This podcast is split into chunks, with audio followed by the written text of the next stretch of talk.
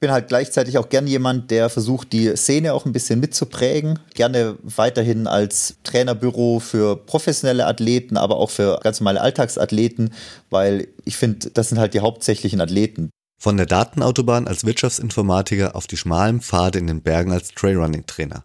Heute bei uns zu Gast Lars Schweitzer.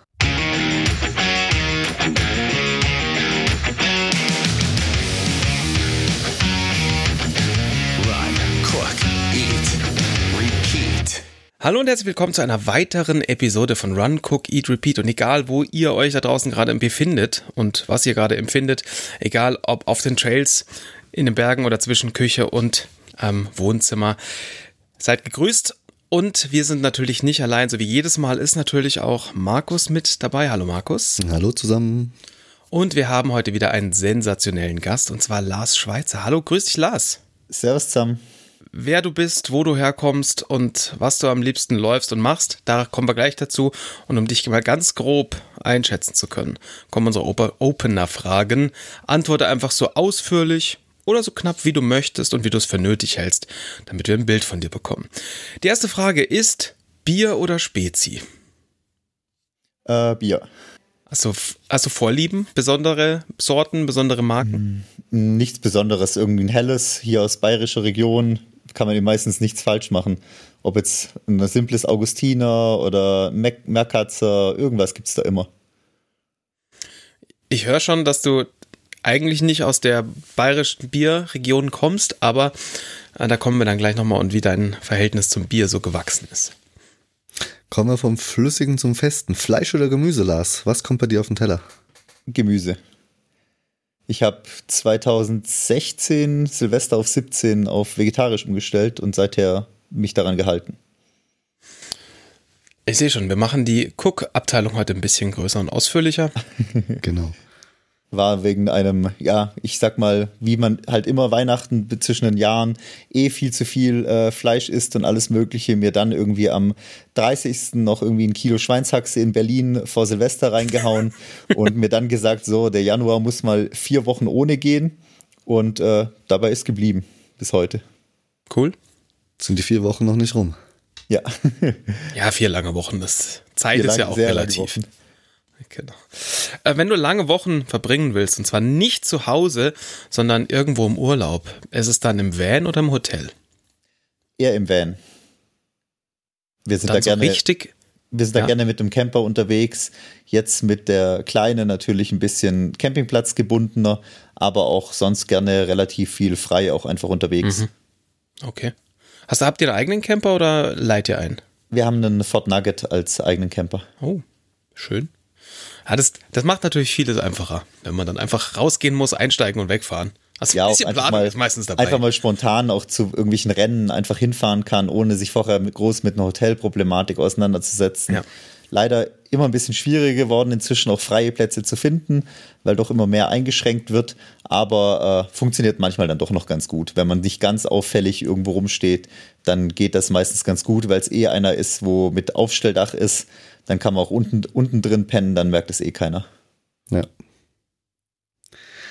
Und wenn du dann in Urlaub fährst, wohin treibt es dich dann mehr? Das ist immer so unsere Gretchenfrage. Und zwar ans Meer oder in die Berge? Da bin ich eher der Bergetyp, weil ein Tag am Strand ist mir meistens dann doch zu langweilig. Eine Stunde lang rumliegen geht vielleicht am Strand, aber dann wird es mir dann doch meistens zu öde und ja, zieht mich dann doch immer mehr in die Berge. Ob jetzt äh, zum Laufen oder auch generell vom Panorama her, das gibt mir einfach mehr wie ans Meer. Du, es klingt jetzt ja nicht so, als wärst du so dem Meer komplett abgeneigt. Wie, wie hältst du es denn so mit, mit so den Kombinationslocations, wo du Meer und Berge haben kannst? Also sei es jetzt eine Insel wie Madeira oder irgend sowas. Ist das was für dich? Ja, also ich war einmal auf La Palma bisher, auch beim Transvulkania. Das ist natürlich eine perfekte Kombination dann aus beidem. Also da habe ich nichts dagegen, wenn man sagen würde, man hat die Alpen und könnte dann drei Stunden in Bergen rennen und dann direkt ans Meer liegen, dann von mir aus. Mhm. Auch in Kombination mit äh, Mallorca habe ich das schon ganz gern ein paar Mal gemacht gehabt, dann noch irgendwo in den Bergen laufen und dann doch noch am Meer ein bisschen sein. Also so die Kombination geht dann schon wieder. Mhm. Okay, ja, kann, kann ich noch. Aber wenn ich jetzt zwischen Alpen und Nordsee entscheiden müsste, dann wären es ganz klar die Alpen. Ja, da gibt's äh, eine, eine super Location bei, bei Cinque äh, Terre da unten, äh, La Spezia bis Levanto rüber, super coole äh, Trails an den Bergen direkt am Meer. Lieber ein bisschen später im Sommer, sonst wird's zu heiß. Aber kann ich echt nur empfehlen, war tolle Gegend, war man ein paar Mal schon, auch mit Kids, so als Abschluss, drei, vier, fünf Tage. Ist gut.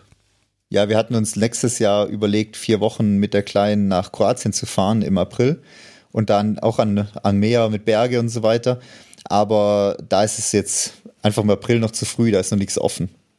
Hm. Ostern ist zwar mhm. dieses Jahr relativ früh, ja Anfang April, aber trotzdem ist die Saison dann noch nicht losgegangen und deswegen haben wir uns dann doch jetzt dagegen entschieden. Ansonsten wäre das auch mal eine coole Location jetzt gewesen, auch mit Meer und auch ein bisschen ja welliger, profilierter noch zum Laufen, aber ja. irgendwann in Zukunft dann vielleicht. Mhm. Ja, Kroatien, das, da war ich tatsächlich auch noch nicht. Ich wollte es mit Istria aber. verbinden, mit dem äh, mhm. UTMB-Lauf, ja. aber jetzt äh, habe ich dann andere Pläne. Dann bin ich gespannt. Wir kommen sicherlich noch zu deinen Plänen für das kommende Jahr.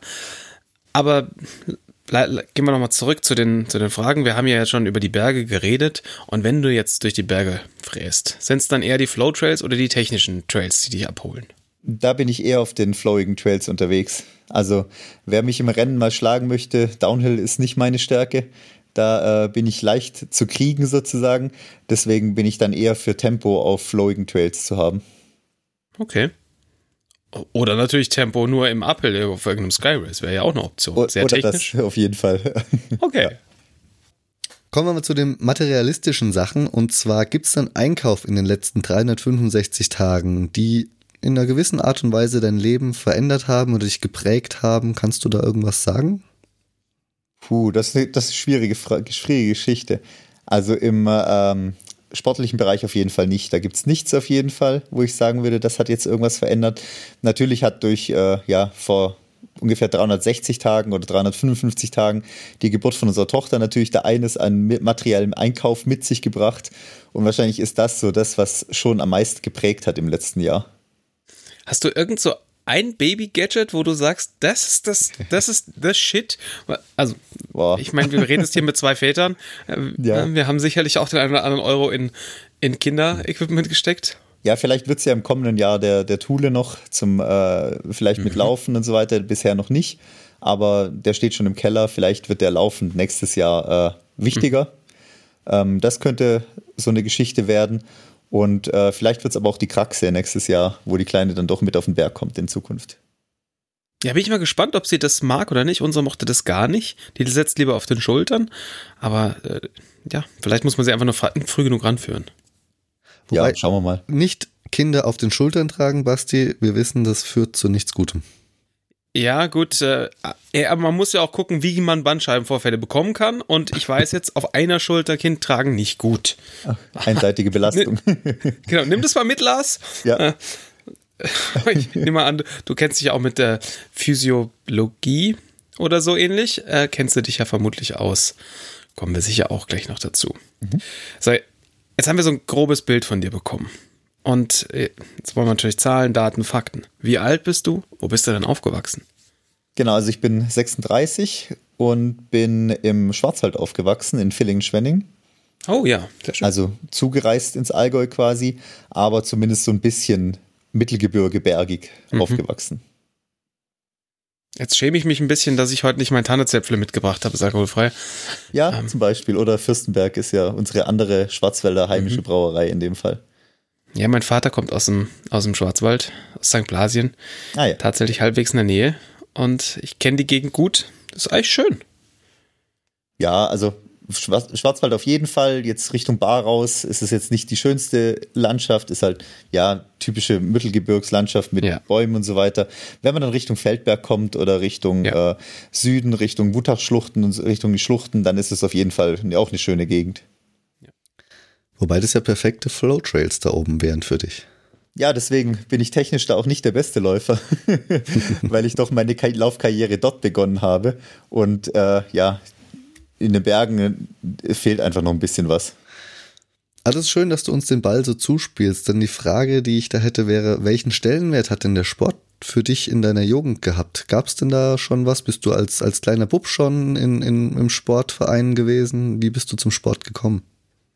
Eher weniger. Also ich habe als Kind mal angefangen mit Eishockey spielen, habe dann über Schwimmen, über diverse Sachen, ab, bin auch eine Zeit lang geritten quasi, aber nie so eine richtige Sportart äh, gefunden.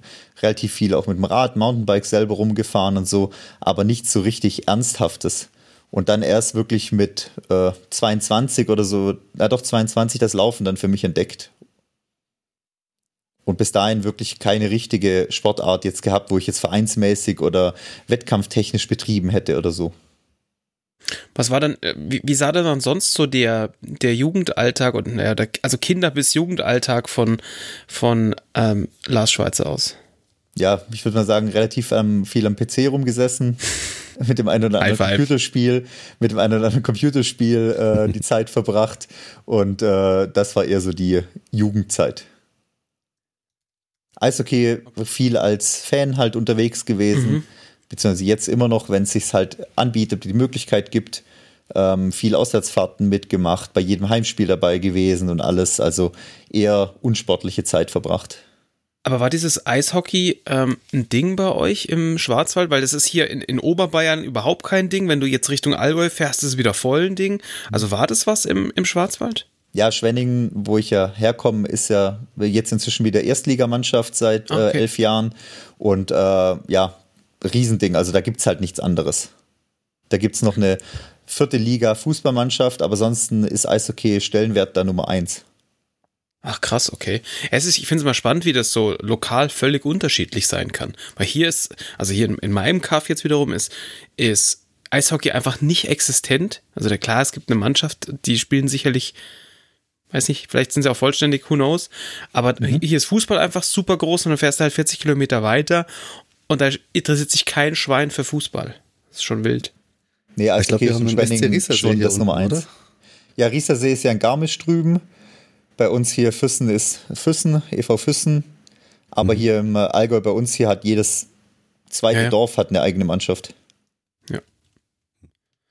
Ja, und auch die Kids gehen voll drauf ab. Also das, weil das eine wäre ja, dass man dann zum Beispiel hier sagt, oh, jeder zweite oder jede zweite ist halt, weiß ich nicht, EHC München-Fan, was aber halt hier auch nicht der Fall ist. Das ist auch so eine Handvoll Leute irgendwie, die sich dann, die sich dann im Münchner Raum zum Beispiel für Eishockey interessieren. Also auch ja, was, da war ich letzten Sonntag mit. erst noch im Stadion quasi bei München, ja, weil Schwenning dort gespielt hatte. Ah, okay. Ja. Ich, ich habe auch nie irgendwie einen Zugang zu Eishockey gefunden. Ich meine, die Mannheimer Adler hatten sie ja quasi vor der Haustür, aber ich war da nie auf einem Spiel oder irgendwie, dass mich das gereizt hätte. Da hast du jetzt genau den falschen Verein erwischt.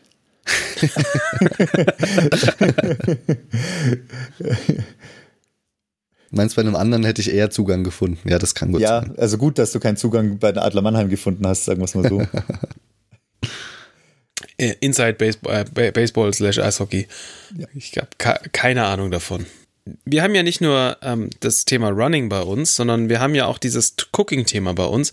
Und wie war denn das bei dir so in der Kindheit? Äh, hast, warst du einer von den Kindern, die selber gekocht oder mitgekocht haben? Oder war das, wo, wurde dir das angeliefert und du hast es äh, entgegengenommen? Ich glaube, ich muss aus meiner Kindheitserinnerung dann sagen, dass ich wahrscheinlich nicht so viel mitgekocht habe. Ja, ich glaube, das kann ich so sagen. Wie war die Küche so bei dir daheim? Also nicht das, der Raum, sondern so das, das Essen. War das so, wie man sich, wie man sich Essen typisch im Schwarzwald vor, vorstellt? Ja, auf jeden Fall. Spätzle, Linsen, also ah. gute, gute schwäbische Küche sozusagen. Mhm. Ja, es gibt echt Schlimmeres. Also ich mag das sehr gern.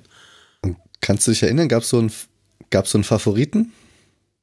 Ja, Linsen, Linsen, Linsen mit Spätzle mit irgendwie einer Seitenwurst dazu. Also für alle, wo Seitenwurst nichts sagen, also Wienerle oder halt äh, sowas dazu. Das ist schon so mit auf den Favorit oder Käsespätzle einfach. Also ist ja schon ein bisschen angelegt, lehnt auf, auf das, was es jetzt im Allgäu auch gibt. Hm.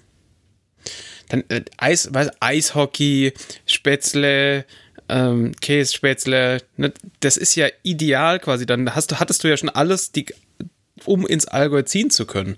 Das ist ja perfekt quasi. Ich weiß nicht, Auch wenn ich jetzt, ich weiß nicht, wie viel, wie viel Jugend wollen, äh, hast du denn noch, äh, wie viele Jugendfragen, Markus, würdest du denn noch stellen wollen, bevor wir. Wir, wir können gerne, wir können gerne weitergehen. Also, wenn, wenn schon eh so die, die kulinarischen und sportlichen Vorlieben da waren, wie kam es denn dazu, dass du dann gesagt hast, irgendwann, oh, Allgäu, da gehe ich hin? Ja, es ist bisschen zum Weiter ausholen. Also ich habe ähm, ursprünglich mal Wirtschaftsinformatik studiert, habe da auch einen Bachelor gemacht in der Villingen-Schwenningen an der Berufsakademie oder dann später duale Hochschule auch. Als was? Als Wirtschaftsinformatiker eben. Mhm. Und habe da auch Jahr, ein paar Jahre als Systemadministrator und Webadministrator gearbeitet, unter anderem in Konstanz an der Uni. Mhm in Villingen-Schwenningen wieder beim Landratsamt und habe dann aber 2017 so gemerkt, da war Laufen dann schon ein Thema oder ein größeres Thema in meinem Leben und dann schon gemerkt, irgendwie will ich auch mit dem Sport was äh, beruflich äh, was machen, weiterkommen. Hab keinen Bock mehr auf Computerprobleme von allen möglichen Menschen, so der typische Systemadministrator zu sein und so und habe mich dann für ein duales Studium im Bereich Sportmanagement äh, interessiert und bin dafür nach Köln gezogen, besser gesagt nach Euskirchen, in der Nähe von Köln, beziehungsweise Bad Münstereifel. Das war jetzt zum Beispiel da vor zwei Jahren bei der Flut im Ahrtal äh, auch komplett weggeschwemmt mhm. worden. Habe dann da drei Jahre lang äh, gelebt, mein duales Studium dort gemacht, bei Laufcampus. Sagt vielleicht dem einen oder anderen mhm. was, die auch ja. vor allem Laufreisen anbieten und auch Trainerausbildungen anbieten. Und ähm, eben dort mein duales Studium gemacht und dann irgendwann gegen Ende des Studiumzeit hat äh, Micha, Michael Arendt, der damals äh, Michael Arendt Training die Firma hatte, gefragt, ob ich nicht Bock auf Berge hätte. Er würde noch einen Trainer suchen. Und das war letztendlich dann mein Anstoß zu sagen, klar, ich lasse hier alles stehen und liegen und ziehe natürlich gerne von Euskirchen ins Allgäu, weil es doch ein bisschen schöner ist. Kann man verstehen, ja. Und da schon immer mein Ziel war, entweder wieder zurück in die Heimat quasi oder Richtung Berge zu kommen. Jetzt ist ja, äh, ähm, jetzt ist ja, na, wie heißen sie, äh, was du vorhin, vorhin gesagt hast, Lauf, Laufcampus. Lauf die sind ja jetzt nicht bekannt dafür, also zumindest aus meiner Wahrnehmung nicht bekannt dafür, äh, Trailrunning-Trainer und Trainerinnen auszubilden. Äh, ist das denn ein Unterschied? Also, sagen, also viel, was man jetzt halt, oder was ich jetzt aktuell im Training oder im Trainingsplanung benutze, ist halt fast alles Selbststudium. Weil gerade mhm. wenn man sagt, ich will jetzt äh, Trailrunning-Trainer werden, wie du sagst, da gibt es nicht wirklich was Adäquates. Du kannst von Jason Coop vielleicht in Richtung Ultramarathon-Trainer was machen, so Weiterbildungen machen, aber es gibt jetzt nichts, wo ich sage, hier lerne ich, wie ich Trailrunning-Trainer werde. Mhm. Du kannst auch vielleicht Sportwissenschaft studieren an der ähm, Sporthochschule oder sowas. Aber auch da gehst du nicht raus und sagst, jetzt weiß ich, wie Trailrunning-Training oder wie Trainingsplanung gesamt funktioniert. Und deswegen ist halt ein sehr, sehr großer Teil davon einfach Selbststudium in dem Moment. Viel, viel lesen, viel Studien lesen, viel YouTube-Videos verfolgen, äh, wie gesagt, viel Bücher lesen, also ja, so hauptsächlich. Aber wenn du aus ja, jetzt frisch aus, aus diesem Studium rauskommst, ähm, wie viel Basics weißt du dann, um in, im, im Job als Trailrunning-Trainer ja doch das Richtige vermitteln zu können? Oder sagst du, okay, man, man kriegt zwar ein gutes Hintergrundwissen, was, was Trainingslehre allgemein angeht und was Physiologie des Menschen angeht, aber man muss dann eigentlich doch nochmal einen Zeitraum X wirklich in das Selbststudium, wie du sagst, investieren.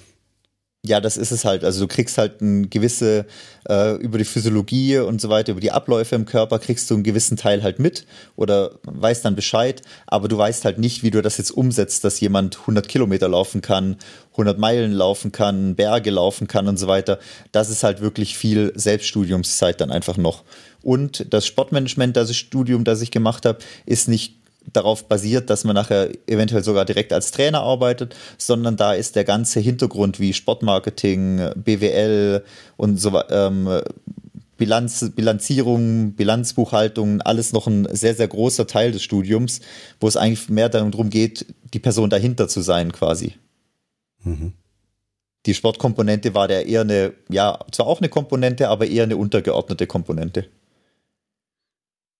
Wo, wo nimmt man denn jetzt dann die ganzen Ressourcen her, wenn du jetzt du, du triffst jetzt die Entscheidung, du möchtest Trailrunning-Trainer, also als Focus Trailrunning-Trainer sein. Jetzt hast du natürlich dann mit Micha jemanden, der da schon Ahnung, der hatte da schon, hatte der da schon ein, ein Trainings, äh, sein Trainingsunternehmen? Ja, war schon existent. Das heißt, okay, das heißt, der hatte da, er hatte schon Erfahrung. Also lernt man dann von, von jemandem wie, wie Michael oder lernst, äh, bringt man sich wirklich komplett selbst bei? Und wenn ja, woher? Also ich habe selber davor ein Jahr bei ihm auch trainiert als Athlet. Mhm. Da kriegt man natürlich dann schon viel mit, wie, das, wie das Art des Trainings läuft, weil ich ja selber dann auch im Bereich 100 Kilometer, 100 Meilen unterwegs war. Das heißt, ich weiß ja schon ungefähr, was für ein Training mir dann geplant wird in dem Moment. Und ähm, dann viel natürlich dann dort direkt gelernt. Im ersten halben Jahr, erste Jahr war schon eine sehr, sehr steile Lernkurve auch, was man lernen musste, was dann gleichzeitig natürlich hieß, okay, Büro ist fertig, daheim geht's weiter mit verschiedenen Büchern lesen. Äh, zum Beispiel Kilian kam ja dann irgendwie Uphill Athlete als Buch eben noch mit mhm. raus. Oder eben, wie gerade schon gesagt, die Bücher von Jason Coop zum Beispiel. Also viel war einfach Selbststudium sozusagen dann noch nach der, nach, nach der Arbeit. Okay, äh, aber wenn du sagst, du hast bei Michael trainiert, war das noch in der Zeit, wo du noch in, im Kölner Raum ge gelebt hast? Genau, da habe ich schon quasi unter ihm oder mit ihm trainiert. Für was hast du denn, also ich meine, klar, Kölner Raum, Rheinsteig nett und die sind aber jetzt auch nicht bekannt für ihre großen Berge. Hast du da einfach als, hast du Lauftraining gemacht oder war das schon Trail mit Trail-Fokus? Ich war von, schon komplett Trail-Fokus. Ich habe auf den Transvulkanier 2017 äh, mich dazu unter anderem vorbereitet. Auf den ein oder anderen Ultra Olnis Bar Olne in Belgien zum Beispiel bin ich da gelaufen in dem Jahr und äh, daraufhin halt vor allem unter mich trainiert gehabt, ja. Und dann viel halt im Siebengebirge oder halt in der Eifel da versucht auf Höhenmeter zu kommen und mhm. auf Trails zu kommen. Okay, Okay, also dann einfach mit, mit den nicht ganz so hohen Dingern, die ihr zusammen trainiert. Weil ich, ich kenne es von hier, hier ist es relativ flach und ich bin nur zu faul, irgendwie eine Stunde zu Markus zu fahren. Aber mhm. und ne, um den ernsthaften Berg in, im Kölner Raum zu bekommen, das ist gar nicht so einfach, oder? Ja, im Siebengebirge kriegt man schon so 1000 Höhenmeter auf 18 ah, ja, Kilometer, gut. kriegt man zusammen. Mhm. Zwar jetzt nicht mehr als 200, 300 am Stück, aber zumindest eben 1000 Höhenmeter auf 18 Kilometer kriegt man schon auf einer Laufbahnrunde zusammen eigentlich, ja. Hast du eine Meinung zu diesen Angeboten? Es gibt ja keinen geschützten Begriff für einen Trailrunning-Trainer oder so, sonstige Trainer, Lauftrainer, aber es gibt ja diese, diese Angebote teilweise auch im, im Selbststudium, sich als Lauftrainer sich zertifizieren zu können. Sagst du, okay, das würde Sinn machen oder sagst du, hm, spart euch das Geld lieber und investiert es in Bücher und macht es im Selbststudium? Also ich glaube, man muss halt ein bisschen aufpassen, was genau das Selbststudium beinhaltet. Ich meine, es gibt ja, wie gesagt, sowas wie die von Laufcampus die Trainerausbildung, wo zwei Tage oder sowas geht, wo sehr viel praktische Arbeit auch mit drin ist, wo dieses äh, ja physiologische Hintergrundwissen gar nicht so eine große Rolle spielt aber und man ja dann noch weitere draufsetzen kann, wie Trainingsplanung und so weiter. Aber man kriegt auch wirklich sehr, sehr gute, tiefgehende Inhalte, zum Beispiel bei der Academy of Sport. Die haben auch sowas wie Ausdauerausbildung, ähm, aus, ähm, Lauftrainerausbildung und so weiter. Das ist, glaube ich, schon auch relativ hochwertig. Aber ähm, Selbststudium bringt halt da auch wirklich viel in dem Bereich einfach. Zugegebenermaßen, ich spiele so ein bisschen mit dem Gedanken, eben da auch bei der Academy of Sports mir da mal so einen Lehrgang zu gönnen, weil ich ja sehr, sehr viel Spaß auch am, am Trainingsplan erstellen habe. Also ich trainiere mich ja selbst und mittlerweile auch noch, noch drei Freunde. Genau, und da bin ich so ein bisschen hin und her gerissen, ob ich da vielleicht mal, ja, dabei sein möchte oder noch nicht. Also das, da, da habe ich bisher ganz gute Sachen davon gehört, eigentlich von, von der Academy of Sport, von der Ausbildung von denen. Ist es denn, äh, also wenn du jetzt sagst, du bist, du bist, du, du machst eine Webseite auf, da steht drauf, Servus, ich bin Trailer, Tra Trail Running Trainer. Schwieriges Wort offensichtlich. Ähm, ist es denn ein geschützter Beruf oder muss man da irgendwelche was vorweisen? Braucht man da irgendwelche Lizenzen für oder kann man einfach sagen, ich kenne mich da sehr gut aus, ich habe das, ich habe mir das durchgelesen und ich kann das machen? Theoretisch schon, ja. Okay. Also gibt es keine, keine, ähm, ist jetzt quasi ein Berufsfeld, wo es jetzt nichts gibt, wo du sagst, ich muss jetzt, keine Ahnung, Zahnarzt sein und muss da einen Schein haben oder sonst irgendwas, sondern da gibt es keine, theoretisch keine Kontrolle, was Lauftrainer angeht, was Ausdauertrainer angeht und so weiter. Gibt es das denn überhaupt? Also ich weiß jetzt, dass beim, beim Fitnesstrainer gibt es C, B, A-Lizenzen. Gibt es sowas beim Lauftrainer überhaupt auch? Gibt es das irgendwie standardisiert oder gibt es da gar das, nicht? Das Problem ist, du kannst eine Art Breitensporttrainer beim DLV machen, Aha. aber dann kommt halt Werfen, äh, die ganze Sprungdisziplin, auch noch alles irgendwie mit dazu. Da kannst du verschiedene Scheinhöhen auch machen, ABC und so weiter. Aber mhm. es gibt jetzt nichts, was speziell sich auf Laufen da äh, beschränkt oder was, was da das definiert. Was meinst du, warum ist das so? Oder weißt du, warum das so ist? Ich glaube, das war bisher einfach nicht relevant genug. Also viele, die das dann im, im unterm Dach vom Leichtathletikverband machen, ähm, machen das dann eben als Breitensporttrainer, auch in den ganzen offiziellen Laufvereinen, wo es dann gibt und so weiter. Aber dass es jetzt quasi da so ein Business gibt, ein Laufcoach-Business, ähm, ist einfach bisher noch nicht reguliert vom, vom DLV oder der Zug ist wahrscheinlich abgefahren, da kommt man jetzt auch nicht mehr dahinter. Okay, weil das wäre jetzt meine nächste Frage gewesen, ob, ob man da sieht, dass sich sowas entwickelt und offensichtlich ja nicht. Würdest du es denn für, also ist ja fast schon eine politische Diskussion an der Stelle, aber würdest du sowas äh, als notwendig erachten oder sagst du, das ist schon fein, so wie es ist? Also ich finde, also ich glaube, das reguliert sich in dem Fall, von selbst, weil die Athleten oder die Läufer, Läuferinnen merken, das taugt mir, das taugt was, das taugt nichts, was der macht. Ähm, und ich bin da kein Freund von, nur der Schein berechtigt dich, äh, jemand Gutes zu sein, quasi. Also da, hm. das ist ja, ist ja oft so, wenn man jetzt, keine Ahnung, man schaut irgendwo in öffentlichen Dienst, dann ist es jemand, der einen Bachelor hat, wird schlechter bezahlt wie jemand, der einen Master hat, ja. obwohl ja. er die gleiche Position macht, was nicht heißt, dass derjenige das vielleicht besser oder schlechter kann.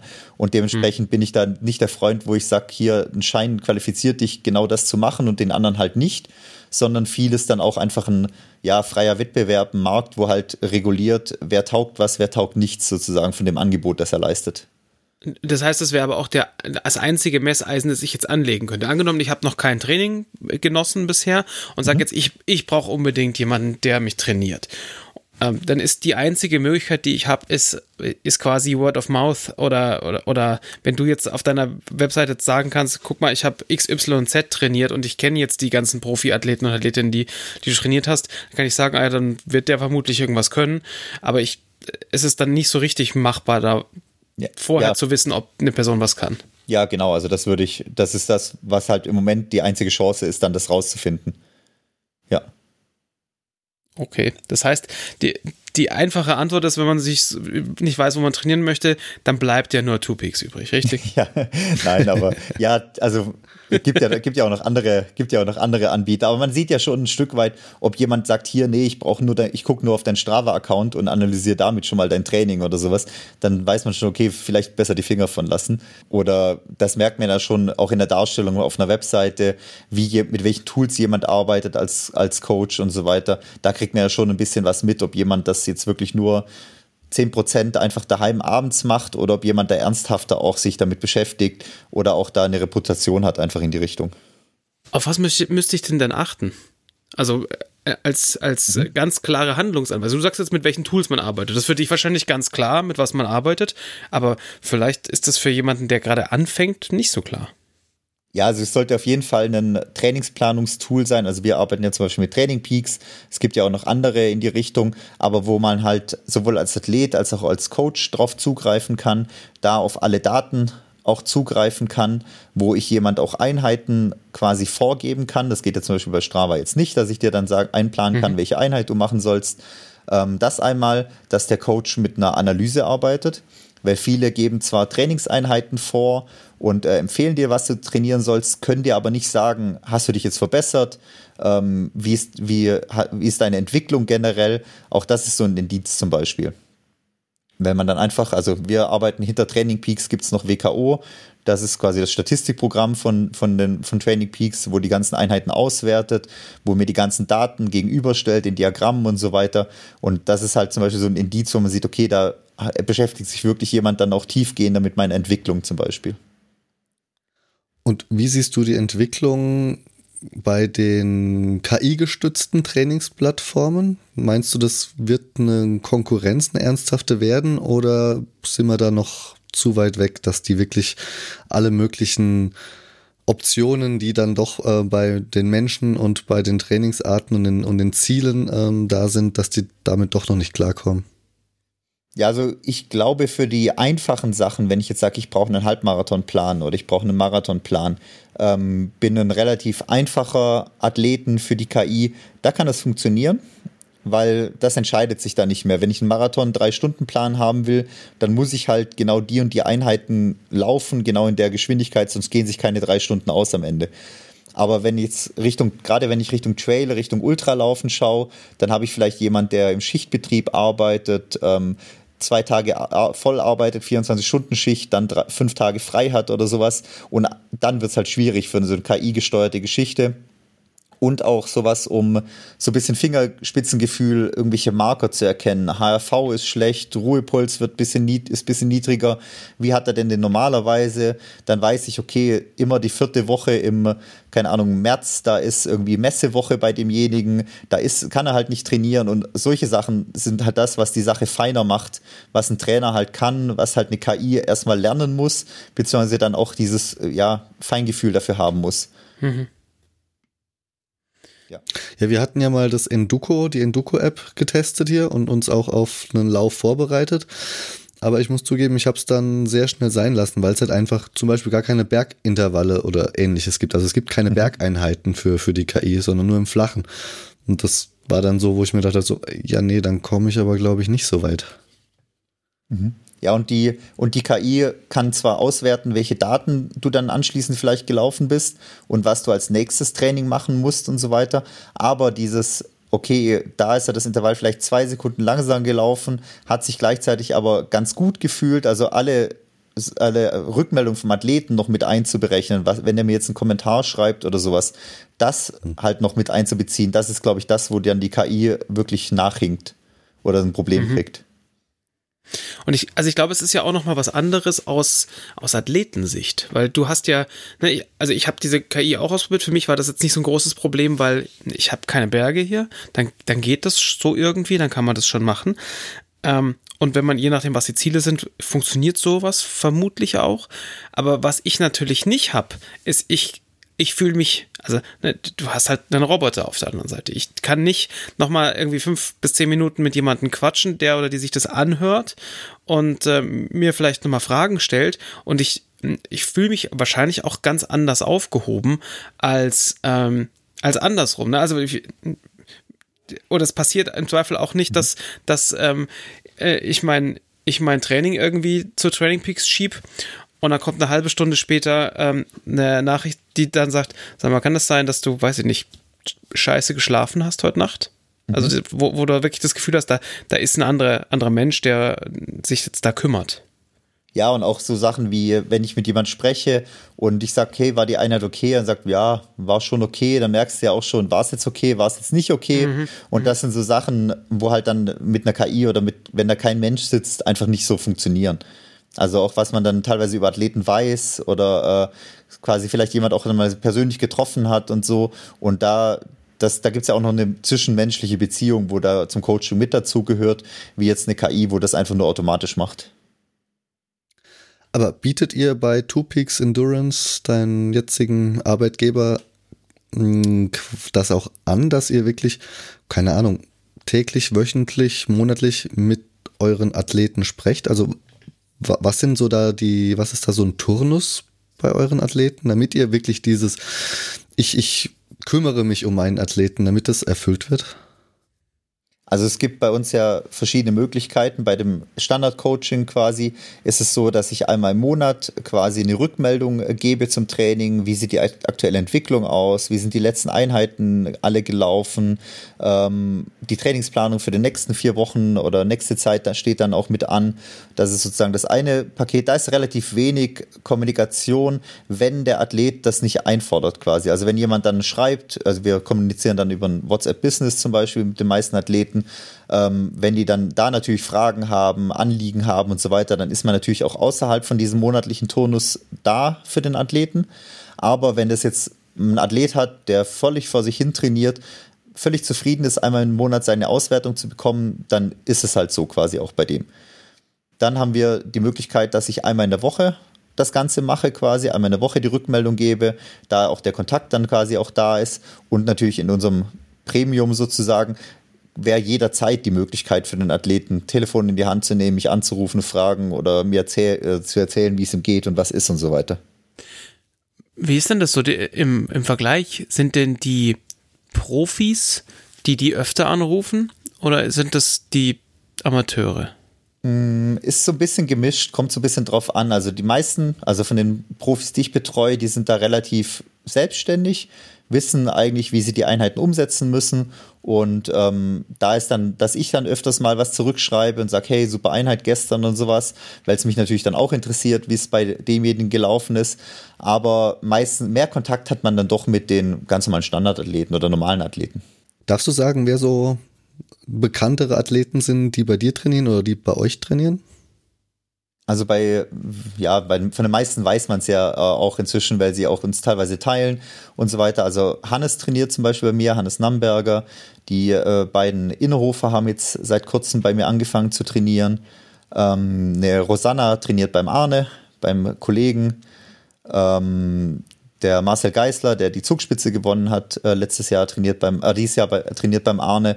Also ja, so von, den, von der Verteilung her ungefähr. Der Florian Grasel oh. aus Österreich trainiert noch bei mir. Das sind auch so die, die haben es ja auch selber alle schon oder posten uns auch alle regelmäßig. Von dem her kann man das auch ruhig sagen. Mhm. Aber muss man ja schon auch euch loben und sagen, oh, da habt ihr ja schon ein gutes Athletenpaket bei euch. Macht mit, macht auch, also natürlich mit den normalen Athleten macht das auch Spaß, aber so ein Profiathlet hat dann doch oftmals noch andere Herausforderungen oder andere Fragestellungen, wie jetzt ein Alltagsathlet, wie ich es selber zum Beispiel auch bin, da geht es dann doch oftmals tiefer, wenn es zum Beispiel um Höhentraining angeht, äh, wenn es um äh, bestimmte Leistungsdiagnostiken geht und so weiter. Da ist es dann doch nochmal eine neue, andere Herausforderung mit einem Profiathleten, was man auch mal gerne als Abwechslung hat, muss aber auch nicht nur sein.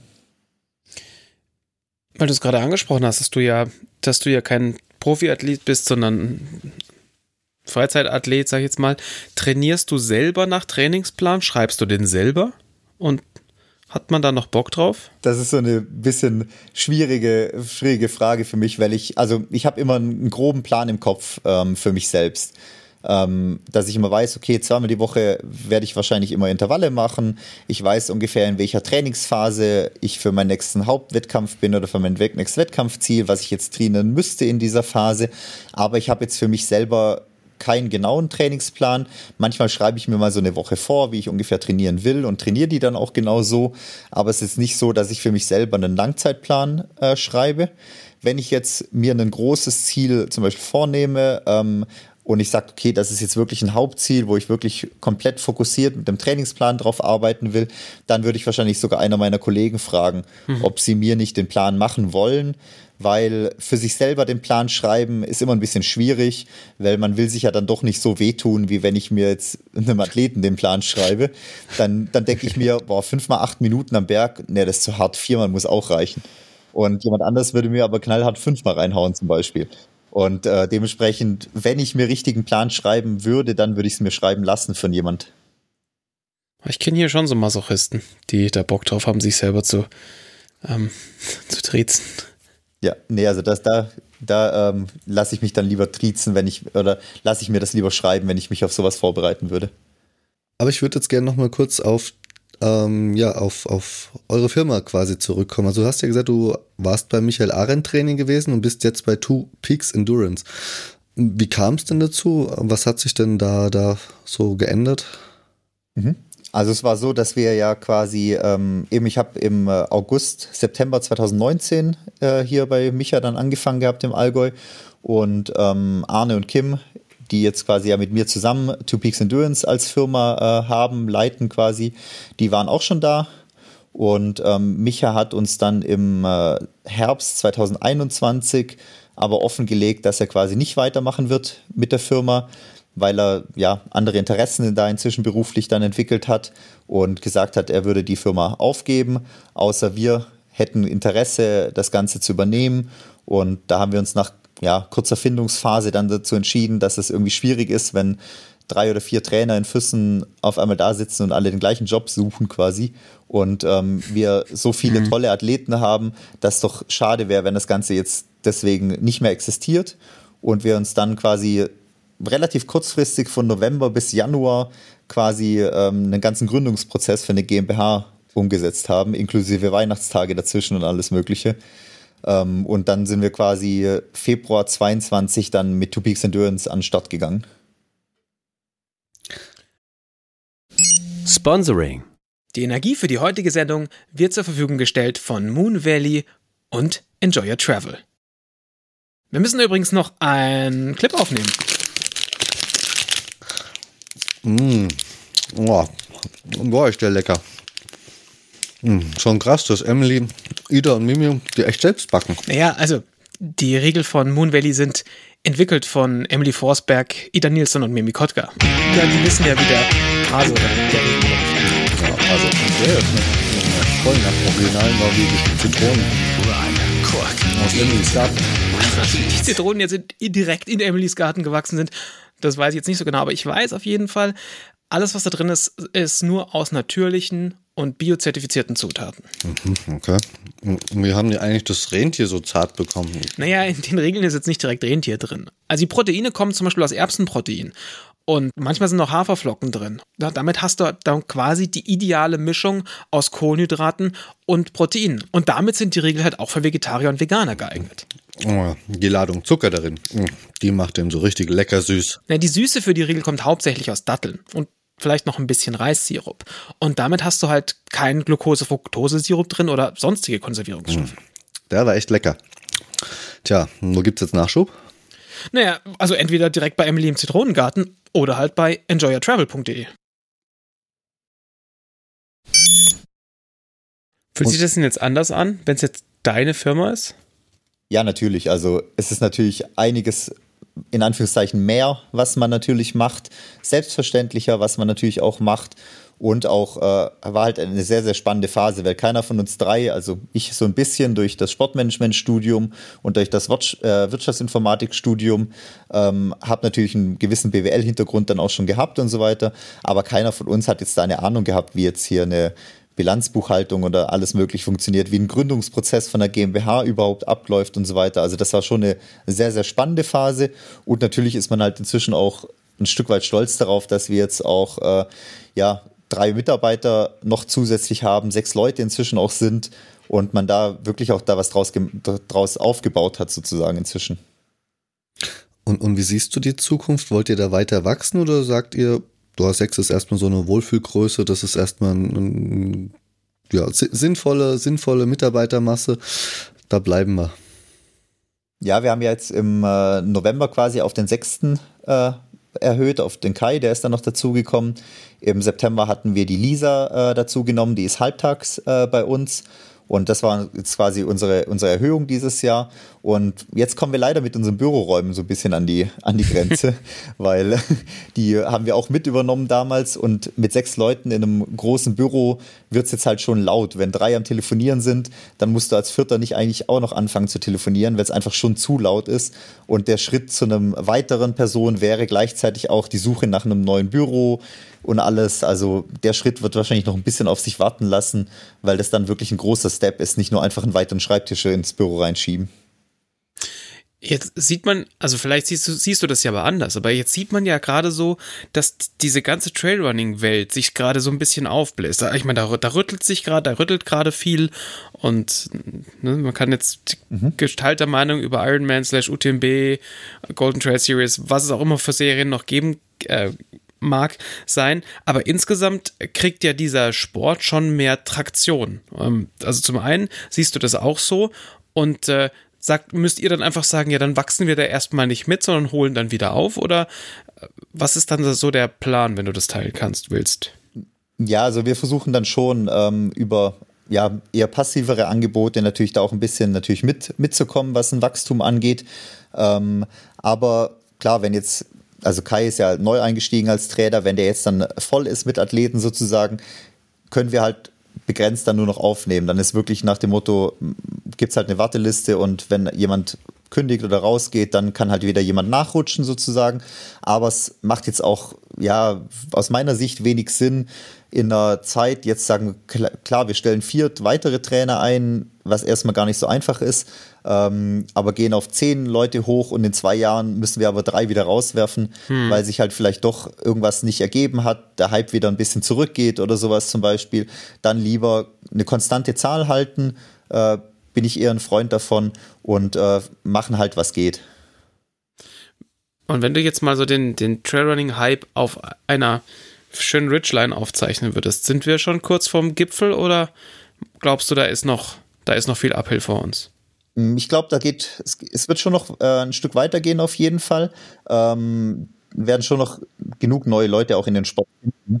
Das ist auch, wenn ich jetzt mir so ein Zugspitz-Ultra oder eine Zugspitzveranstaltung generell anschaue beim Zugspitz-Ultra-Trail, da sind so viel Potenzial auch auf diesen kurzen Strecken an äh, Personen, die das erste Mal mit diesem Sport in Berührung kommen und auch generell, wenn man sich die Läufer anschaut, wo viele ganz normal ja im Wald rumlaufen, wo halt gar nicht denken, dass es jetzt Trailrunning ist, unbedingt, was sie da machen. Aber ähm, ich glaube, da geht es schon noch ein Stück, Stück weiter, was das angeht. Und wo, wo siehst du euch dann so in fünf Jahren? Also, man macht ja immer so Businesspläne und Businesskasperei. Siehst, siehst du euch schon irgendwo in fünf Jahren? Gute Frage. Ähm, gute Frage. Ähm, ja, also ich bin halt gleichzeitig auch gern jemand, der versucht, die Szene auch ein bisschen mitzuprägen, auch in eine gewisse Richtung vielleicht zu lenken, mhm. da ähm, auch gerne mit Veranstaltern zusammenzuarbeiten, da was zu erreichen. Ich meine, äh, gerne weiterhin als Trainerbüro für professionelle Athleten, aber auch für ganz normale Alltagsathleten, weil ich finde, da, da, das sind halt die Haupt, das sind halt die hauptsächlichen Athleten, die quasi auch für uns den, den Umsatz äh, machen, wo für uns auch da die Hauptarbeit quasi ist. Viel wird dann immer zwar reduziert auf die Profiathleten, was es aber einfach nicht ist. Und da mhm. quasi einfach ein großer Teil dieses Sports zu sein weiterhin und ähm, da den Leuten zu helfen, ihre Ziele zu erreichen, ihre Ziele zu schaffen, entsprechend auch die Standardtrainingspläne, die bei uns immer weiterentwickelt werden, wo man über Training Peaks halt auch einfach so kaufen kann, auch die quasi immer mit weiterzuentwickeln, wo dann viele auch damit schon ihre Ziele einfach erreichen können. Aber die Meinung zur Entwicklung des Sports, die du jetzt uns hier näher gebracht hast, ist das die Meinung als Trainer? Oder als Athlet oder gibt es da gar keinen Unterschied? Also für mich selber gibt es einen kleinen Unterschied. Ich war früher sehr gerne, ein, also oder bin es eigentlich immer noch ein Freund von auch kleinen Veranstaltungen, von Lauftreffs, von Community Runs und so weiter. Andererseits bin ich aber halt auch Fan von großem Sport, von Rekorden, von ähm, geilen Events, geiler Stimmung und so weiter. Und da ist natürlich aktuell so ein bisschen versucht, wird da versucht, so ein Schwarz-Weiß draus zu machen. Die einen, entweder gehörst du zu der Ecke oder gehörst du zu der Ecke.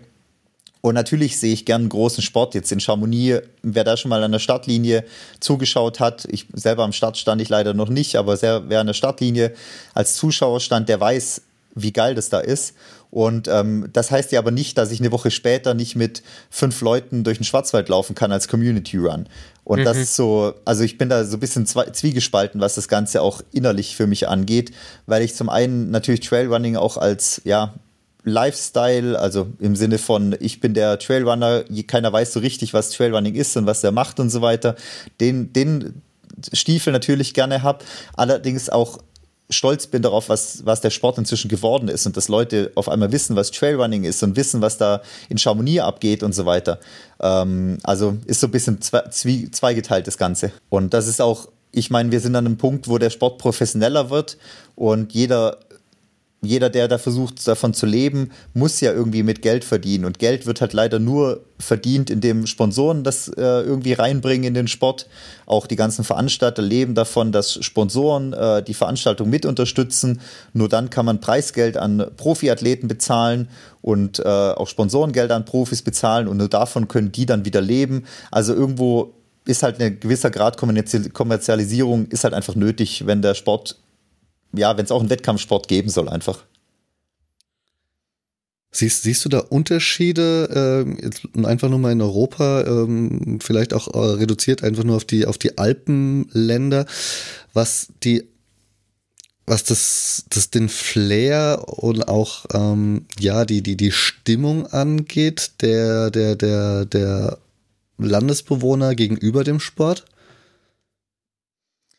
Ich meine, vielleicht von daher, dass halt Trailrunning eher ein Alltags, eine Alltagsgeschichte ist, weil du halt doch Trailrunner siehst. Wenn du jetzt quasi außerhalb vom Alpenraum irgendwo lebst, du lebst, keine Ahnung, in Berlin, läufst ja nicht so viel Trailrunner über den Weg. Also von dem her bist du ja schon näher dran an dem Sport oder weißt auch was, eher, was es ist. Und dementsprechend gibt es auch eine größere Fanbase oder ist halt die, die Begeisterung auch eine andere. Ich lerne es regelmäßig so kennen, dass eben in den ja, in, in Italien, ähm, Frankreich, Spanien, dass da die die Zuschauer, die Leute außenrum viel mehr hinter dem Sport stehen und in Deutschland wird mir eher dann mal ja so ein bisschen blöd angeschaut. Jetzt rennt da schon wieder einer durch die Berge hier. ja, das, das zum Teil schon. Also, das ist, glaube ich, auch eher dann so ein bisschen, ja, ich weiß nicht, ob historisch jetzt gewachsen, was Berglaufsport oder so generell angeht oder Bergsport generell angeht, wenn man jetzt auch äh, Kilians Geschichte in den Pyrenäen und so weiter verfolgt, ist da, glaube ich, so die Begeisterung für Bergsport schon noch mal ein bisschen eine andere. Ähm, auch gerade was Laufbergsport angeht, wie jetzt ja im deutschen Bereich, wo sich doch alles auf, sagen wir mal, 150 Kilometer Breite im Süden irgendwie beschränkt. Ja, bist natürlich hier schon nochmal ein ganz anderer Exot.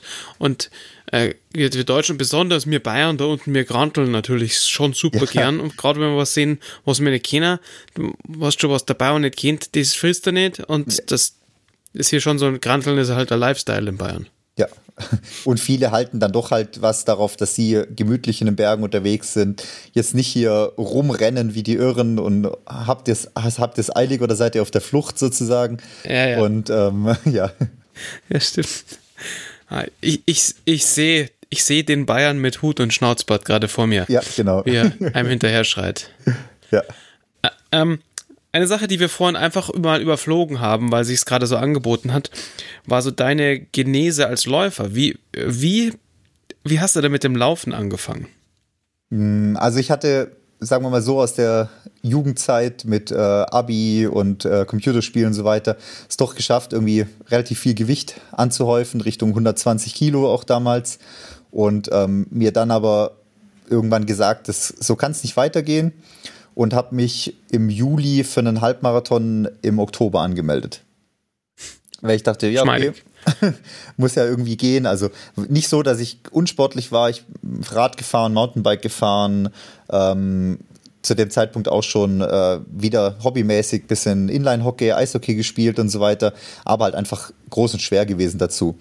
Und mhm. ähm, habe dann in den drei Monaten da wirklich ja rangeklotzt, was äh, Lauftraining anging und bin dann den Halbmarathon direkt in 1,47 gelaufen, einen Schwarzwald-Halbmarathon mit ein bisschen Stark. profiliertem Gelände bei uns und mir gedacht, oh, da geht ja was, auch da irgendwie die Lust dran gefunden und mich dann direkt für den Freiburg-Marathon ein halbes Jahr später äh, angemeldet, weil ich dachte, der Winter steht vor der Tür, ich brauche ein neues Motivationsziel. Und mhm. das war dann der erste Marathon, dementsprechend, ja, habe ich alle wahrscheinlich Fehler und alle Wände getroffen, die man beim Marathon treffen kann. Bin die erste Runde in 1,45 gelaufen und die zweite Runde in 2,45. Alter, okay. Freiburg sind zwei Runden. Das letztendlich war mein erster Marathon eine 4 Stunden 30, ja, keine Ahnung, Nahtoderfahrung oder relativ üble Erfahrung. Und ähm, irgendwie hat es mich dann aber doch gepackt und so hat sich dann immer weiterentwickelt, der Laufsport für mich. Wie bist du denn auf den dann auf den Trails angekommen? Also klar, hattest du die natürlich ein bisschen dadurch, dass es eh schon wellig ist im Schwarzwald, aber es ist ja schon nochmal ein Unterschied im Marathon, der ja wahrscheinlich trotzdem auf der Straße passiert, ähm, versus äh, ich habe dann Trailrunning gemacht. Mhm. Ich habe dann im ersten Jahr eben Freiburg, Bonn und den Schwarzwaldmarathon eben auch gemacht gehabt und habe dann ähm, den Swiss Alpine in Davos ähm, irgendwo mhm. getroffen gehabt, wahrscheinlich auf irgendeiner Messe oder irgendwie sowas. Und den gab es ja damals noch, den gibt es jetzt inzwischen nicht mehr so, wie er ist. Da gab es den K42. Ähm, da, da hieß es, da war das einfach nur Bergmarathon sozusagen. Davon ist aber die Hälfte mindestens, heute würde man es als Hälfte Traillauf beschreiben. Und den bin ich dann 2000 11 direkt gelaufen auch und ähm, habe da so ein bisschen den Gefallen dran gefunden. Und da gab es ja dann auch den K78 noch, den 78 Kilometer äh, Lauf. Und den habe ich dann 2013 äh, quasi als ersten Trail Ultra dann letztendlich gemacht. und dann halt so, wie man halt dann reinrutscht. Dann habe ich einen Zugspitz Ultra entdeckt und spätestens dann war ich quasi drin in dieser Trailrunning-Bubble. Mhm. Ja, gut. Ich kann das schon nachvollziehen. das war dann eben 2014 bin ich den Zugspitz Ultra dann äh, als ersten Hunderter Al Alpin Hunderter gelaufen und dann eben über Transalpin, Four Trails und so weiter da komplett reingerutscht. Und ja, jetzt ist Trailrunning irgendwo dein, dein Alltagsjob? Macht's immer noch so Spaß wie vorher oder fühlt sich das irgendwie anders an oder, oder separierst du das komplett? Und vor allen Dingen, wenn mal so ein, ein äh, Athlet von dir vor dir über die Ziellinie rennt, wie fühlt sich das für dich an? Also ich bin, also es macht natürlich immer noch, also mir macht es gleichzeitig immer noch genau gleich viel Spaß, weil das einfach mein, mein, mein Lebensinhalt ist, mein, mein Leben ist quasi da auf den Trails unterwegs zu sein. Natürlich mich freue, da jetzt auch so ein Teil dieser Trail-Szene auch zu sein, auch vielleicht ein größerer Teil dieser Trail-Szene zu sein. Ähm, das ist das, was mir da sehr, sehr viel Spaß dran macht. Und natürlich auch die Möglichkeit, selber noch diese Wettkämpfe laufen zu können, diese Art von Wettkämpfen laufen zu können. Man muss sagen, als, wir, als ich angefangen habe mit der Coaching-Geschichte, waren nicht viele Athleten, die dann vor einem ins Ziel gelaufen sind inzwischen gibt es doch viel zu viele, die vor einem Ziel laufen. ob das jetzt eigener Verdienst ist oder ob das ist, weil der Sport auch natürlich stärker geworden ist und die Leistungsdichte größer geworden ist. Aber inzwischen kann ich das ganz gut ab. Ist zwar trotzdem immer so eine Geschichte, wenn du irgendwie im Wettkampf unterwegs bist und dann läuft der Athlet an dir vorbei und du denkst dann, ach fuck, was, was sage ich denn jetzt? Ach, Am ja, besten sagst du ihm, wenn du nicht hinter mir bleibst, dann verdopple ich deine Intervalle. Ja, sage ich ihm jetzt so, ach, heute geht's mir nicht so gut, ach, ich will ja eh nur hier durchkommen oder lasse ich ihn halt einfach ziehen. Also inzwischen muss man schon damit leben, dass da der eine oder andere Athlet einfach an einem vorbeizieht. Ähm, manchmal spornt es aber dann einfach auch noch mal ein bisschen an. Und ist man dann auch ein bisschen stolz? Ist das ja, so ein Papa-Moment? Also das auf jeden Fall. Also gibt auch genug äh, Samstage, wo ich dann doch vor irgendeinem Live-Ticker, Livestream verbringe, weil doch ein, einer meiner Athleten irgendwo läuft oder sowas. Also da fiebert man auch ganz schön mit als Trainer. Gibt es denn so, so Leute, die zu euch kommen, wo, wo, wo man dann so sagt, boah, ob das halt was wird, weiß nicht, und die dann einfach voll auf die Kacke hauen und aus sich rauskommen, wo man es vorher nicht erwartet hat? Das, das auf jeden Fall. Also das ist sogar eher oftmals, viele kommen mit groß ambitionierten Zielen, wo du im ersten Moment denkst, hui, noch kein Marathon gelaufen, aber äh, 100 Kilometer Ultra-Trail sollen es werden und so weiter. Und dann äh, gibt es schon viele, die dann natürlich einen auch überraschen in ihren Trainingsmöglichkeiten oder wie jemand dann auch durchzieht, einfach das Training. Mhm. Oder auch oftmals, wenn man Athleten hat, die, wie gesagt, in irgendwelchen Schichtdiensten arbeiten, zum Beispiel im Krankenhaus oder als Arzt oder irgendwie sowas, wo man denkt, oh, das würde ich echt nicht hinkriegen, morgens um fünf oder um halb fünf meine Intervalle zu machen, bevor ich dann zur Schicht oder zum Arbeiten gehe und so weiter, wo ich wirklich meinen größten Respekt für viele Athleten, wo das wirklich so durchkriegen. Ich persönlich würde das nicht schaffen.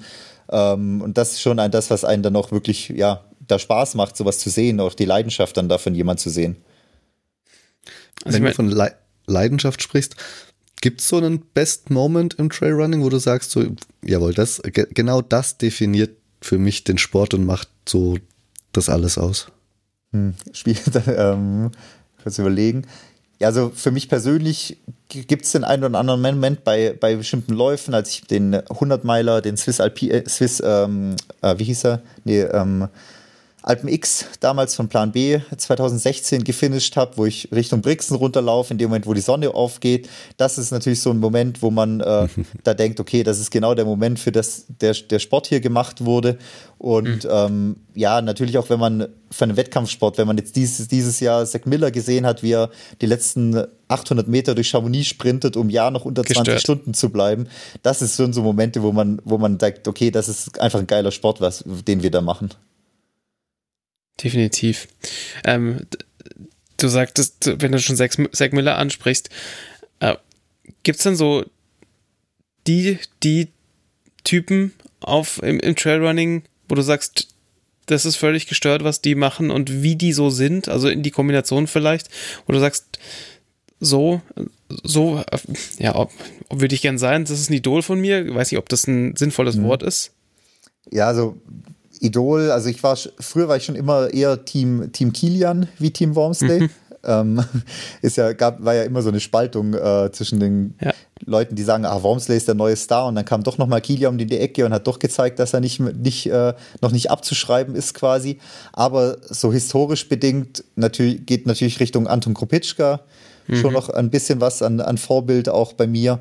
Ähm, aber so ein richtiges sportliches Vorbild habe ich jetzt nicht in dem Sport. Aber wenn man natürlich auch verfolgt, was auch allein Zack Miller jetzt die letzten Monate ja. wieder abgerissen hat an Kilometern und so weiter und dann seinem Van völlig locker lebt, auch schon einfach ein cooler Typ in unserem Sport.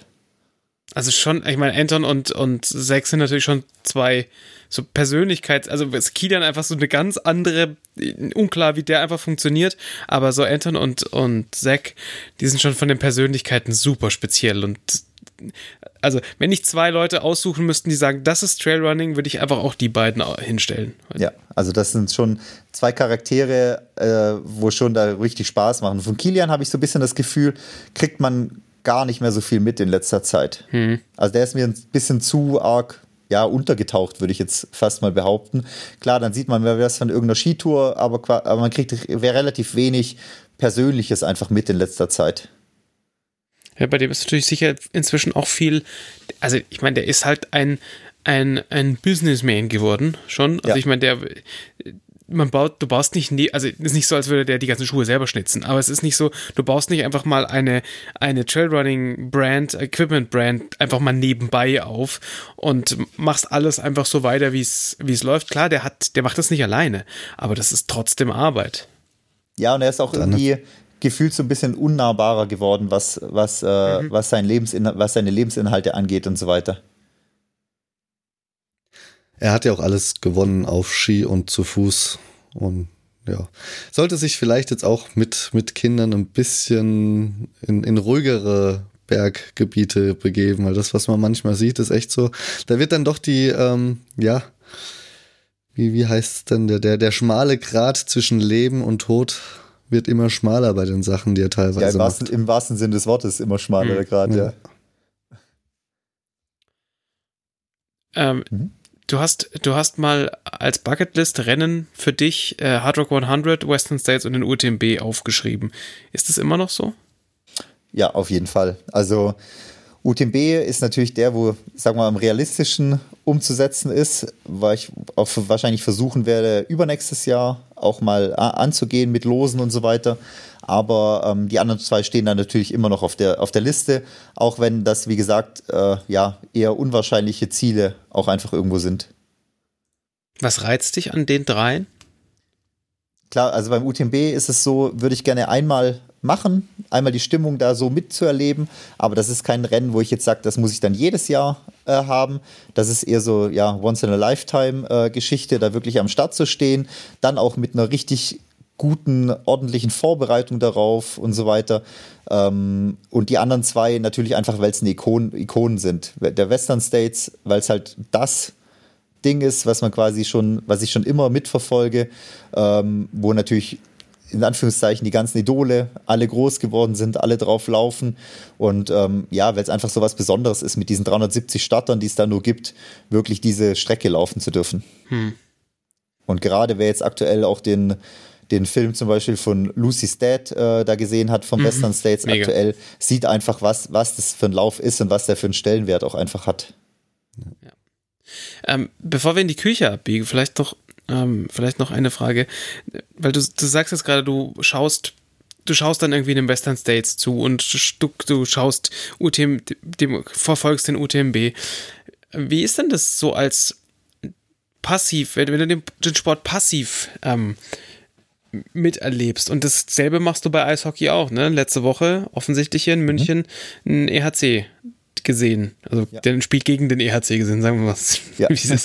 ähm, ist denn in der Passivsport, also im Passivsport Trailrunning ähnlich spannend für dich wie Eishockey oder ist das anders?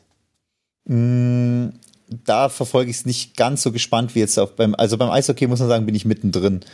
Unten mhm. im Fanblock, wo quasi die Ultras stehen sozusagen mitten mit drin und alles Mögliche. Da bin ich beim Trailrunning doch der eher analytische äh, Zuschauer, nicht der okay. emotionale Zuschauer. Wo dann weiß, okay, da und, die, da und die Zwischenzeit, ah, da ist er zwei Minuten schneller ähm, oder da und da den Berg ist er jetzt so angegangen und so. Also da bin ich eher der analytische Zuschauer und beim Eishockey eher der emotionale Zuschauer. Berufskrankheit dann wahrscheinlich. Ja, zum, Teil, zum größten Teil wahrscheinlich. Ja. Alles klar. Ja, dann lass uns doch mal in die Küche abbiegen, oder? Mhm. Wir haben ja vorhin schon vernommen, dass du vegetarisch unterwegs bist und da interessiert mich natürlich dann, welches vegetarische Essen ist denn so das Lieblingsessen nach einem Wettkampf bei dir? Also was ich, ein, ein Ding ist, hängt mir da immer, immer im Kopf, sind irgendwie, also man hat ja beim Wettkampf, gerade bei den langen Sachen, sehr, sehr viel süßes Zeug eh, was man sich reinschaufelt die ganze Zeit. Und da ist so ein Ding, Schupfnudeln mit Sauerkraut ist zum Beispiel ein richtig geiles Ding nach dem, nach dem Wettkampf, weil es halt alles andere ist wie süß. Das hatte ich einmal bei einem äh, Zugspitz 100er, komme ich ins Ziel nach 16, 17 Stunden und es gibt halt als Zielverpflegung gab Schupfnudeln mit Sauerkraut und das war so genial in dem Moment, weil es warm ja. war, es war nicht süß und das ist auch so irgendwie da so ein bisschen hängen geblieben im Kopf. Ja, und es, das hat ja so wirklich alles, was du derweil nicht hast. So diese, also im besten Fall, dieses, die Säure vom Sauerkraut, ähm, Schupfnudeln auch eher salzig und trotzdem Kohlenhydrate um die Ohren. Das ist schon, ja, das sollte man mehr haben, finde ich. ja, also das ohne Speck dann natürlich, aber ja. das, war, das war schon eine richtig, richtig coole Geschichte oder ist eine richtig gute Geschichte dann, ja. Also Sauerkraut MVPs kann man sich auch gut vorstellen, oder? Ja. nee, aber dann nicht ohne, mit Sauerkraut.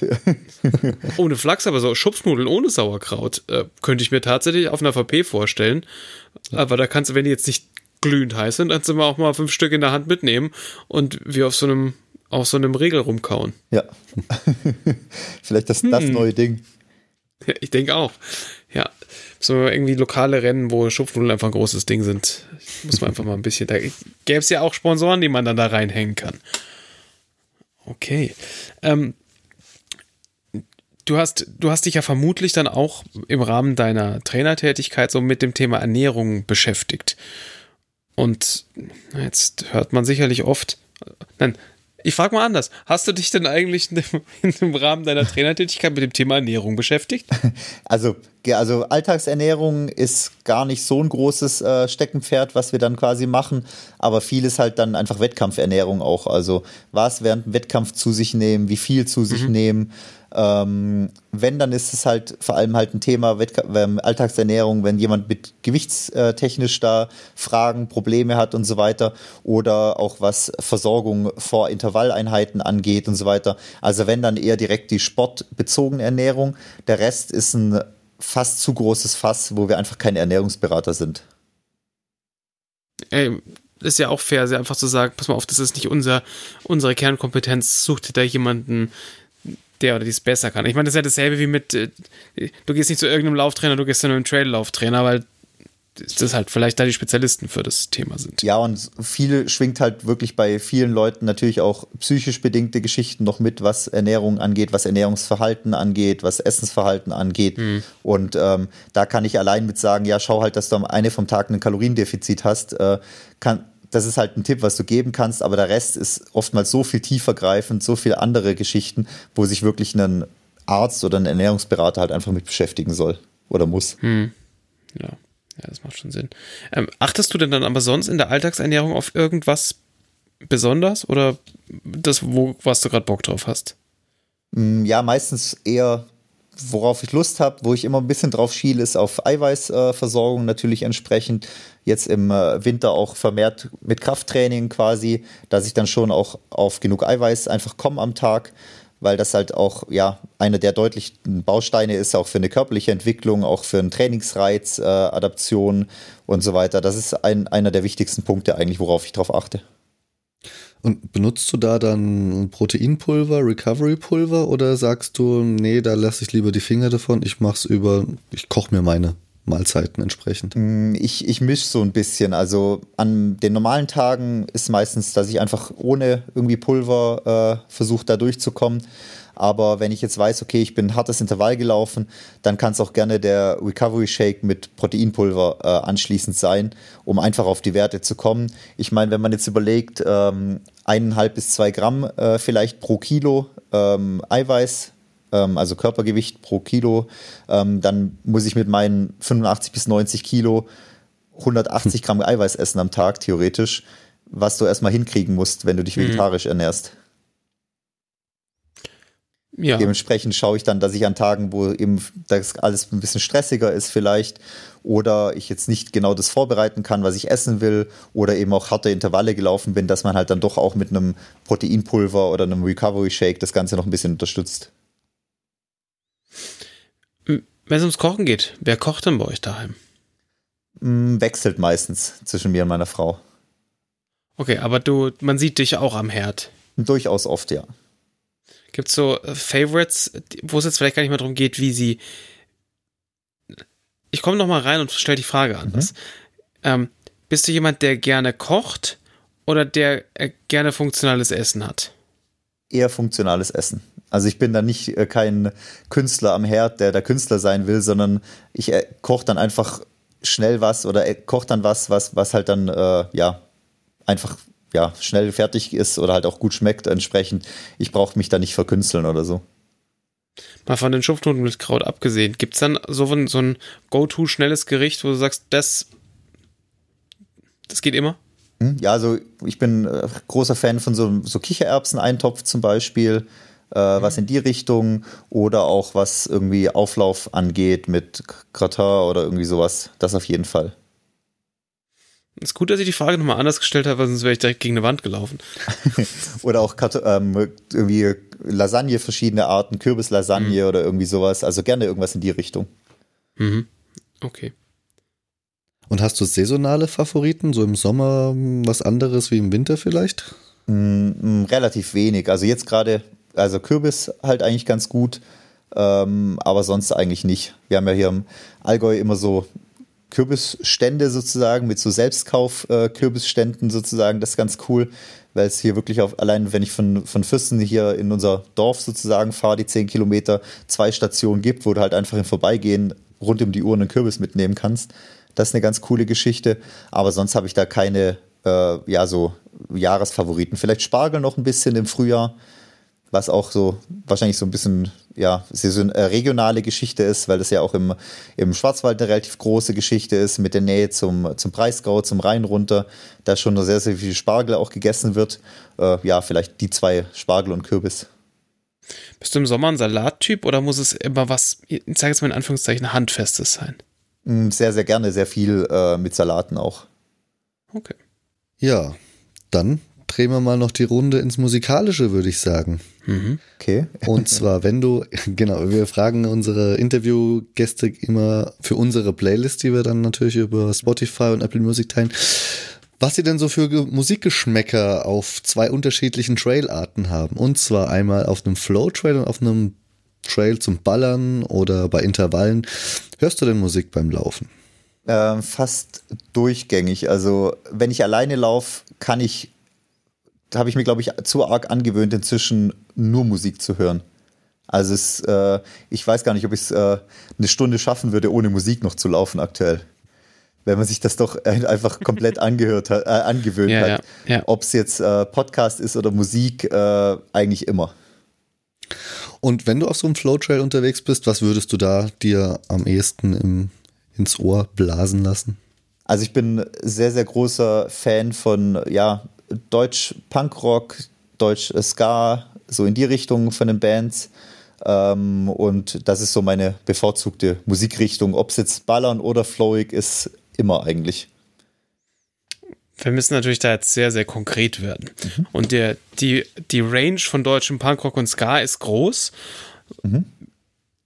Hast du irgendwelche Favorites? Genau, so ähm, Feine Sahne Fischfilet ist zum Beispiel eine äh, Top-Band, wo ich sehr, sehr viel höre.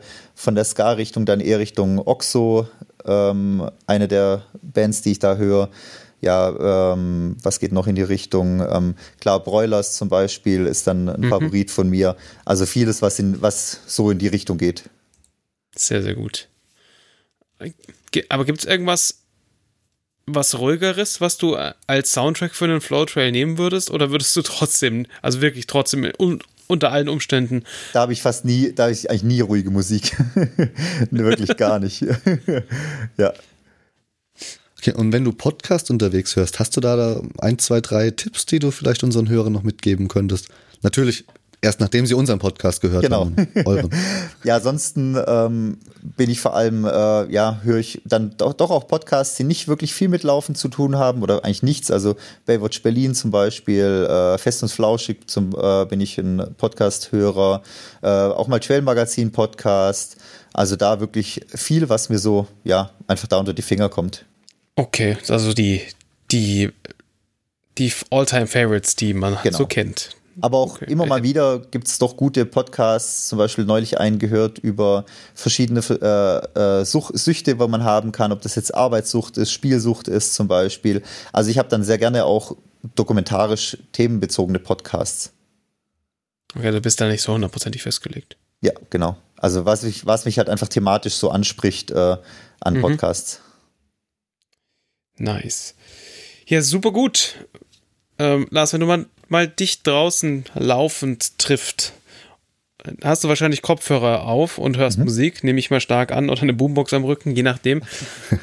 soll man dich dann in Ruhe lassen oder soll man dich anquatschen? Oder darf immer, man dich an, Immer anquatschen, immer anquatschen. Also gerne. Sehr gut. Ich glaube, wir haben noch nie jemanden getroffen, der gesagt hat, oh nee, lass mich bloß in Ruhe, ich ja. will noch nichts mit euch zu tun haben. Das heißt, versuche ich auch mit äh, ohrenfreien Kopfhörern zu laufen, dann hört man vielleicht einen auch, wenn man angequatscht wird. Ja, ja, das, Ein das Sunto Wing-Tester. Ja, und jetzt auch mit, aktuell te teste ich jetzt den äh, Shocks, den Open Run Pro. Und ähm, ja, auch geht ein Ticken lauter wie der Sunto. Von dem her ja. ist das jetzt gerade auch mein Favorit eher. Das war tatsächlich auch mein Fazit, Fazit über, über Wing versus Open Run Pro. Und, aber beides eher, also ich, ich finde es wahnsinnig gut, dass du trotzdem noch Sachen mitbekommst. Ja, und ich habe bisher die Technik immer so ein bisschen verschmäht, weil ich mir gedacht habe, das kann nicht richtig funktionieren. Ähm, aber seit ich die zwei jetzt getestet habe, bin ich eigentlich voll der Fan davon, weil man eben sitzt gut auf dem Ohr, man kriegt doch noch ein bisschen was mit. Klar, wenn ich den Schocks auf volle Lautstärke mache, dann kriege ich auch nichts mehr mit, dann kann das, überfährt mich das Auto trotzdem von hinten. Ähm, aber allein die, die Technik hätte ich halt nicht, doch nicht so funktional gedacht, wie ich es jetzt letztendlich erlebt habe jetzt in letzter Zeit. Das ist total lustig. Ich hatte den allerersten Shocks, als sie noch Aftershocks hießen, der hatte noch ein Kabel und einen Verstärker im Kabel und völlig mhm. wild. Den hatte ich mir aus den USA importiert. Und ich habe den immer noch da und habe den noch nicht mehr verglichen. Das ist einfach krass, was sich da getan hat. Und das möchte man ja glauben. Ich meine, wie, wie viel, wie abgefahren kann man denn da sein? Weil die, ne, der muss halt die Knochen zum Vibrieren ja. bringen. Es ist völlig verrückt. Dieser Open Run Pro macht einfach eine, eine Kopfmassage Deluxe. Mhm wenn man ihn laut macht. Und früher, das war wirklich so, okay, ich konnte beim Fahrradfahren konntest du den nicht benutzen, du hast halt nichts gehört. Ja.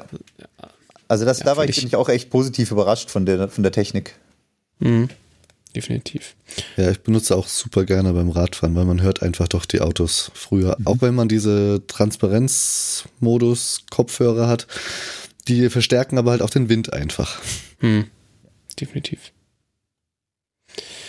Super cool.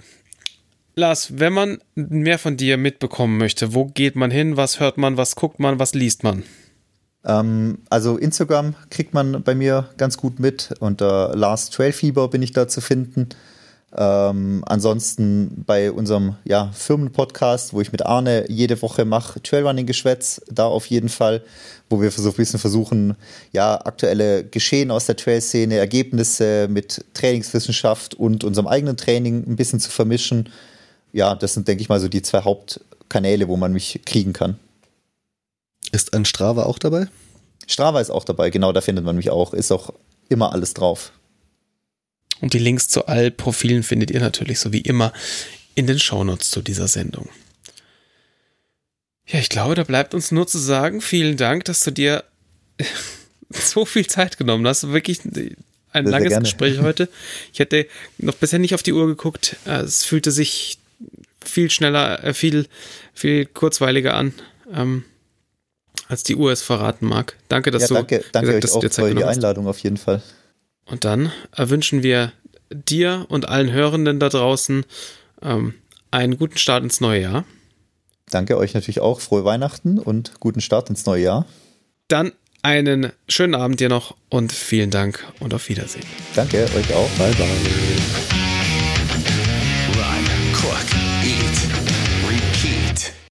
Und wie immer gibt es die besprochenen Rezepte und relevanten Links im Beitrag zur Folge auf runcookeatrepeat.de.